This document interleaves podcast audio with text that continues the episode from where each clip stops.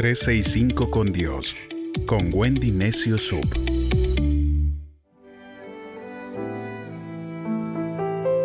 ...30 de agosto, el termómetro de la ansiedad.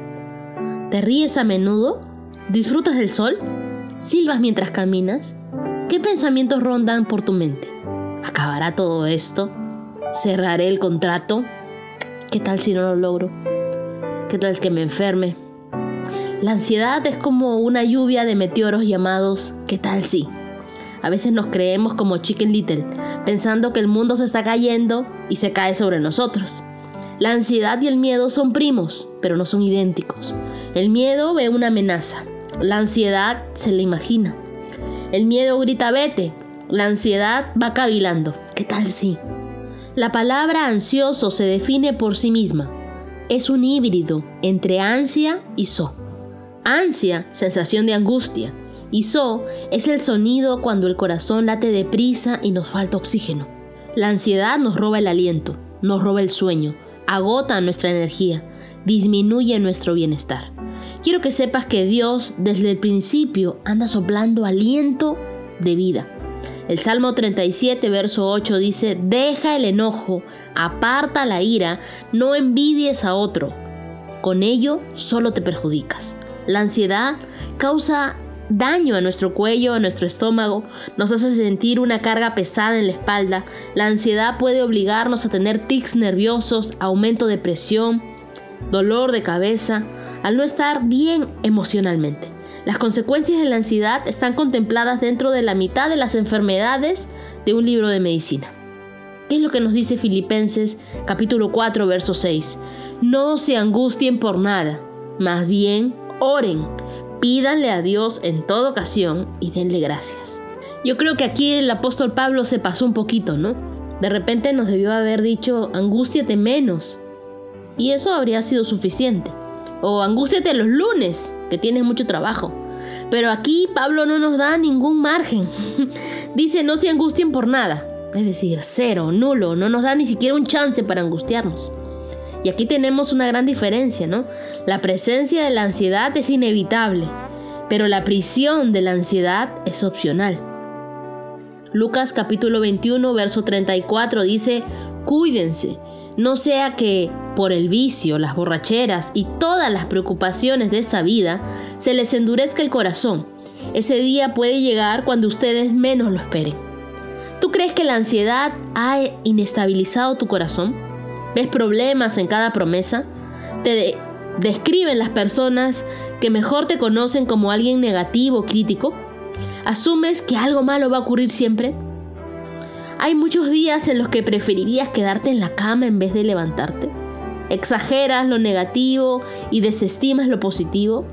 ¿Contestaste sí a la mayoría de las preguntas? Me gustaría que escuchemos Filipenses 4 del 4 al 8 que dice, alégrense siempre en el Señor. Se lo repito, alégrense, que todos se den cuenta de que ustedes son amables. El Señor viene pronto. No se angustien por nada. Más bien oren pidiéndole a Dios en toda ocasión y denle gracias. Y la paz de Dios, esa paz que nadie puede comprender, cuidará sus corazones y pensamientos en Cristo.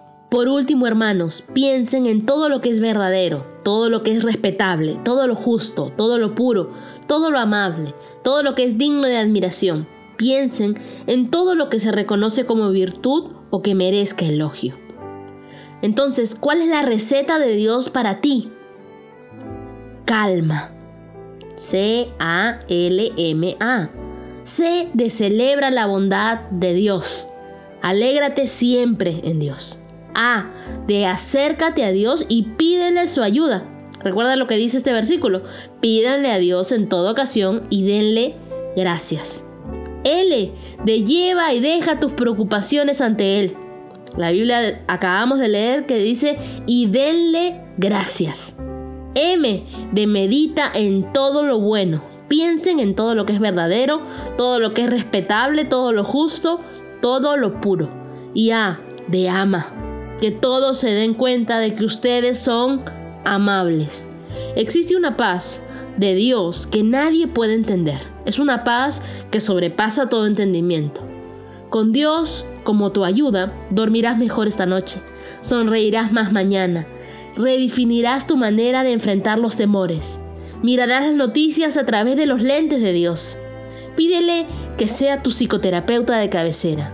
Nadie más calificado que Dios para proveerte del tratamiento que necesitas. De algo estoy segura, la voluntad de Dios no es que vivas en ansiedad perpetua. No vivas cada día con miedo o inquieto. Él te creó para mucho más que una vida de angustia. Él tiene un capítulo nuevo para ti. Oremos juntos por un momento. Dios mío, la ansiedad me tiene agotada. Todas las tempestades que vivo hoy me han tomado por sorpresa, pero sé que tú eres el príncipe de paz. Así que te ruego que me concedas un espíritu de calma. Dame el valor para vivir con fe, que viva con menos preocupación. Sé que no puedo controlar el mundo, pero te lo puedo confiar a ti, así que no voy a estar ansiosa por nada y voy a aprender a descansar en ti y a consultarte todas mis cosas. Ayúdame a vivir en calma, a celebrar tu bondad, a acercarme a ti cada día, a llevarte mis cargas y mis preocupaciones, a meditar y a amar.